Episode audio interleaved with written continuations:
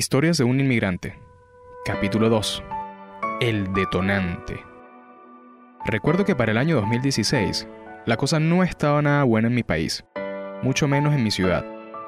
Las bellas playas y costas cercanas, con el rico calor húmedo de aquel puerto La Cruz, carecían de protagonismo cuando te enterabas que iba a llegar comida, pañales y artículos de aseo a precio regulado. Y por ende, debías enfilarte para lograr acceder a aquellos productos. Recuerdo que era toda una agenda. Te levantabas, desayunabas fuerte, te llevabas un termito con agua y tu preparación mental era tan comparable como aquel famoso ilusionista llamado David Blaine. Un carrito con ruedas, de esos de tela, para hacer el mercado era mi mejor aliado. Un bolso con reservas de comida para el camino me harían aguantar aquello que me esperaba.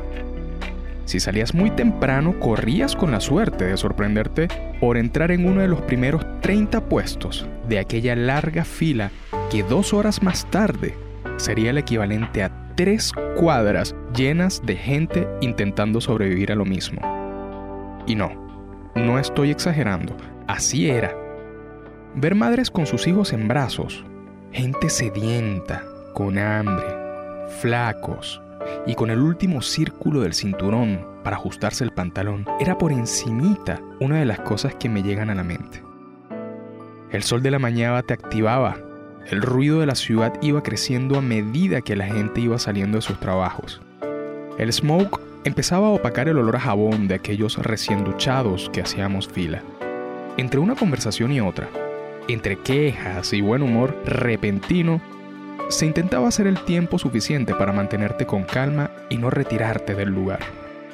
A medida que se activaba el calor intenso, el termo con agua iba bajando. El hambre se hacía cada vez más fuerte. Sacabas aquel pancito como reserva que tenías, lo compartías con la señora y la mirada de su bebé en brazos, que apenas conociste en ese momento. Llega tu turno, Sientes el alivio por mostrar tu cédula al guardia nacional que custodiaba las filas y mantenía el orden. Entrabas a la tienda y como si fuera un concurso televisivo, buscabas lo más rápido posible los productos regulados tanto en precio como en cantidad por persona. Al salir, ibas a toda prisa por volver a tu casa con el temor de que alguien quisiera apoderarse indebidamente de aquello que habías conseguido. Contabas tu anécdota si corrías con suerte, desempacabas las cosas y te dabas por victorioso al superar aquella odisea que se repetía cada vez que te enterabas de lo que iban a vender.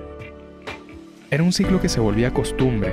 En cierta medida, em, apreciabas mejor el valor de las cosas, pero era un estilo de vida que yo particularmente no deseaba para mí ni para mi familia.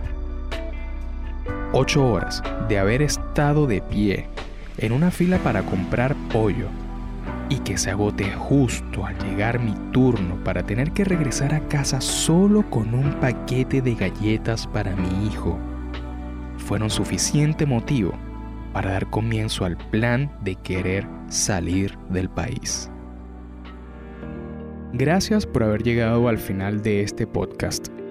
Si te gustó, deja un comentario.